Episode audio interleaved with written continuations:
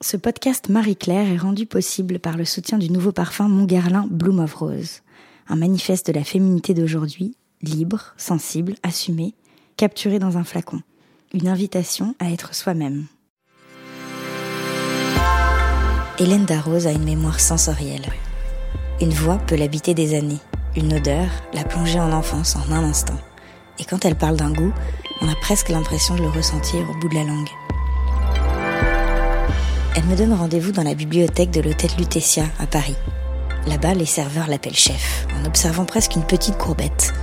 Pourtant, elle n'est pas la leur de chef. Son restaurant se trouve à quelques arrondissements d'ici, mais tout le monde connaît son visage et son statut. Elle en impose, mais quand elle laisse s'exprimer ses sens, c'est une femme simple que l'on entend.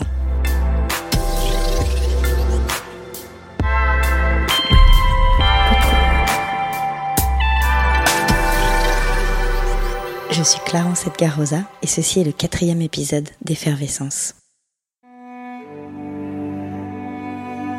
Quand j'ai vraiment envie d'écouter de la musique pour m'apaiser, pour me réconforter, etc., j'écoute toujours les suites pour violoncelle de Bach. Ça, c'est quelque chose qui me, voilà.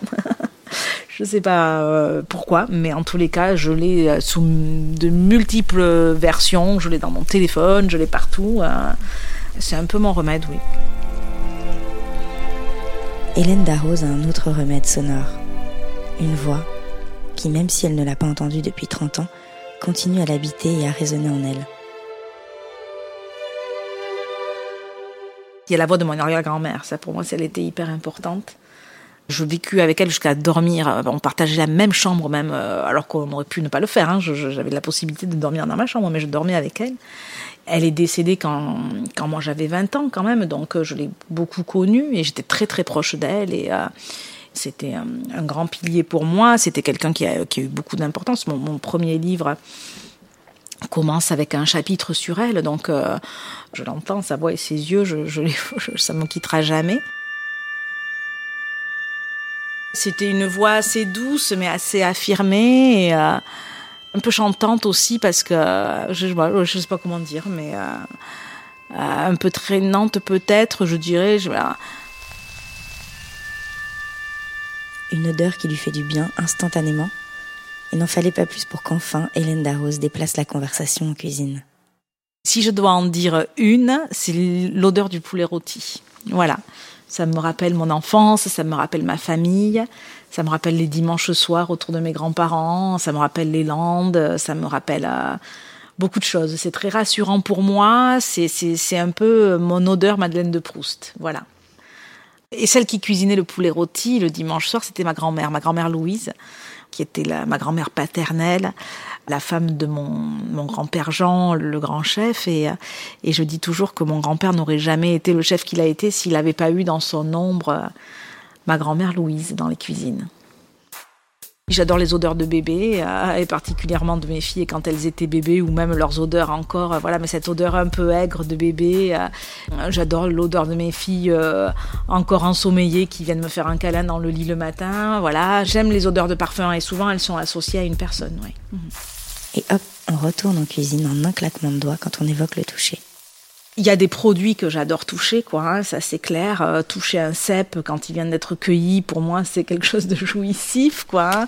C'est la sensation de quelque chose qui vient de l'origine, de la terre. Euh, c'est très doux. C'est. Euh, j'adore aussi. ça peut paraître un peu brut, mais et abrupt surtout, mais c'est vrai que voilà, moi, je suis quelqu'un qui vient du sud-ouest, qui a été confronté toute petite à la réalité de la chasse, du gibier. Donc c'est quelque chose qui pour moi est très naturel et pas effrayant et pas sadique et pas voilà, parce que ce sont toujours d'ailleurs des chasses qui sont fait dans le respect de, d'une culture et d'un équilibre de la nature, quoi. Donc euh, voilà. Et c'est vrai que ben euh, une palombe, même si c'est un oiseau mort, euh, une palombe avant de la plumer, c'est quelque chose pour moi de très soyeux, de très sensuel, sensoriel, voilà.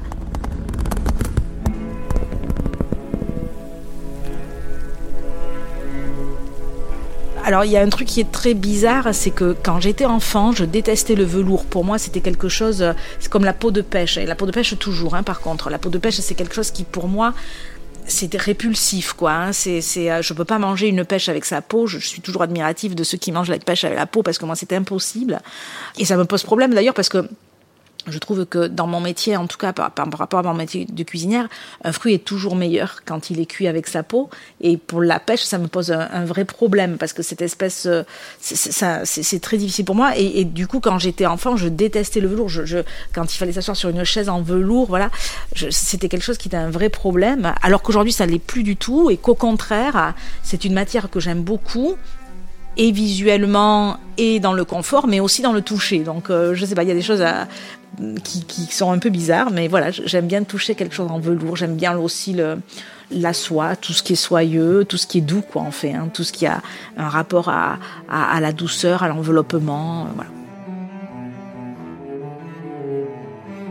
Pour Hélène Darroze, certains goûts sont profondément féminins. Ce sont des goûts francs, ce sont des goûts francs, ce sont des goûts qui trichent pas, ce sont des goûts, euh, voilà, qui sont tout en équilibre, quoi. Ce sont des goûts qu'on reconnaît, je, sais pas, qui sont subtils mais qu'on reconnaît. C'est des soupçons mais on les reconnaît. Je penserai à l'acidité d'un agrume, je penserai euh, à l'amertume d'une feuille de roquette, je... mais tout en douceur, quoi, tout en subtilité, tout en, tout en intérêt, quoi. Ces papilles, aussi sophistiquées soient-elles, trouve du réconfort dans un goût simple, un goût que tout le monde connaît. Ah, écoutez, pas plus tard que dimanche, je réalise que, enfin, ce week-end en tout cas, où j'étais très fatiguée, où j'avais vraiment besoin de me retrouver chez moi et de et de vivre quelque chose d'assez familial et de réconfortant, j'ai fait tout de suite des crêpes. J'ai fait des crêpes, donc ça doit vouloir dire quelque chose parce que et, je pense savoir pourquoi. Parce que bon, d'abord c'est un dessert de partage, c'est un dessert qu'on fait en famille, c'est un dessert euh, gourmand quoi. C'est vrai que c'est gourmand une crêpe quand elle est réussie, euh, c'est gorgé de sucre, c'est gorgé d'arômes parce que moi je mets pas mal d'alcool dedans, euh, voilà.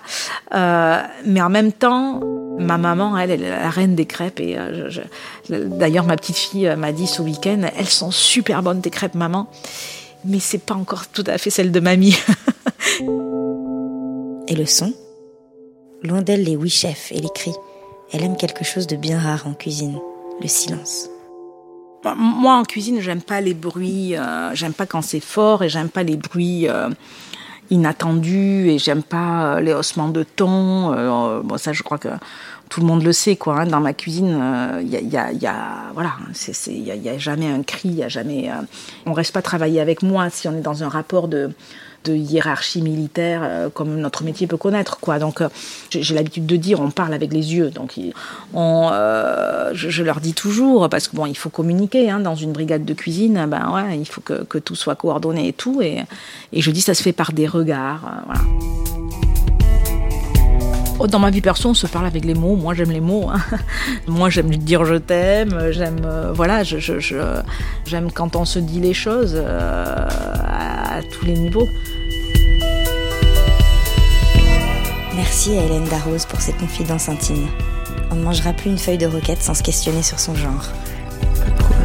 Ma prochaine invitée, elle, évoquera la sensation d'entrer en contact avec son corps quand on en prend soin, le goût du gâteau préparé pour les autres et indice, les odeurs du Mali. Merci d'avoir écouté Effervescence. Si vous avez aimé ce programme, notez-le, commentez-le, partagez-le et parlez-en autour de vous. Découvrez Olfaplay, la toute nouvelle plateforme 100% audio inspirée par Guerlain, où les souvenirs de senteurs s'écoutent et se racontent. Des centaines d'histoires sur l'application mobile Olfaplay ou sur olfaplay.com.